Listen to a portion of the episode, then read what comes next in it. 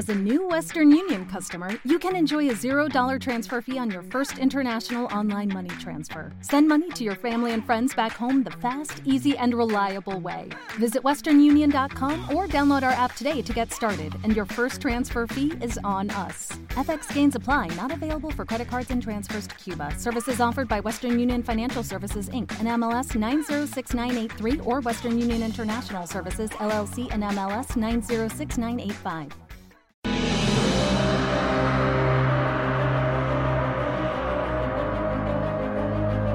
Audiorelatos de J.M. Núñez Retortillo.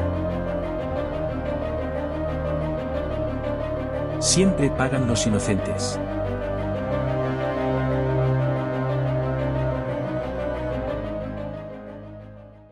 Siempre pagan los inocentes. No. Vamos, yo soy un vivo ejemplo de ello. Aunque lo más humillante es ese sentimiento de culpa hundido en lo más profundo de mis redaños. Esa sensación de inferioridad, atormentando mi alma desdichada. Era yo quien los provocaba.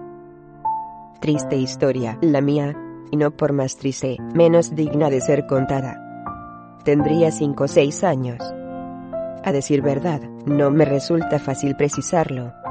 Y no, porque pretenda olvidarlo a voluntad, sino por el empeño de toda la gente a mi alrededor en enterrar un tema digamos peliagudo.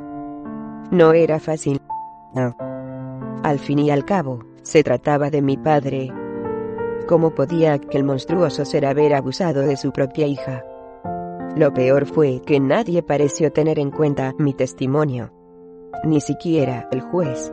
Y así mi papá pudo seguir proporcionándome su paternal cariño durante un lustro más o menos. Cuando por fin la justicia, quién sabe si divina vino a otorgar, alivió a mi sufrimiento, acabando con la vida de mi progenitor.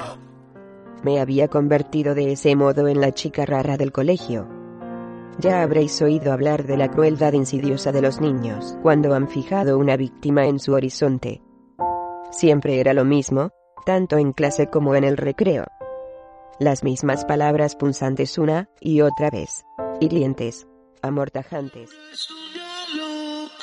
Se imagina cosas, su papá la mima, cosas se imagina. Ninguna niña quería ser mi amiga. Pero claro, ¿quién quiere ser la amiga de una loca? Quién sabe, tal vez deba agradecérselo.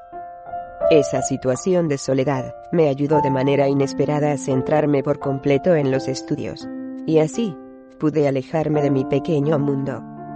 Aquel diminuto pueblo donde todos sus habitantes me aborrecían. O, quizás, fuese al revés. Y en realidad, tuvieran todos mi desprecio de por vida. De este modo, decía, pude conseguir la nota que con holgura me permitió acceder a la primera opción elegida en mi carrera hacia el doctorado medicina, y más concretamente una especialización en cirugía. Fue allí donde conocí a quien pretendía ser el hombre de mi vida. Bueno, se puede decir que de algún modo lo era, el hombre de mi vida arruinada y destrozada por el alcohol y las drogas. A eso se dedicaba en la universidad. Tal vez no apareciera por las clases, pero ni uno solo de los camareros del campus podía negar conocer a Sergio. La peor parte de sus colocones, por supuesto, me la tragaba yo. Era un tipo de borracheras violentas, y mi piel se veía con frecuencia amoratada por los golpes de sus puños. Por suerte, alguien ajeno a mi voluntad decidió poner fin a mi sufrimiento.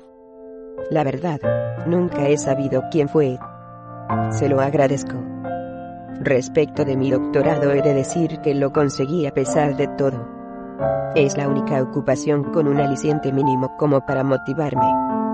Es más, si no fuera por la cirugía, mi vida sería un concurrir insustancial de tiempo. Algo vacío de contenido. Un agujero negro donde la luz ni siquiera sobrevive. Un estruendo la habitación de dio con la puerta contra el suelo. Varios miembros de las fuerzas de seguridad irrumpieron en el recinto agitando sus armas en el aire y vociferando gritos amenazantes. ¡Al suelo! ¡Vamos! ¡Al suelo! Laura parecía jubilada, tal vez sorprendida, pero al instante reaccionó. No sea tonta. Está completamente rodeada. Tire el arma y échese al suelo con las manos sobre la nuca. No pudo o no quiso hacer caso.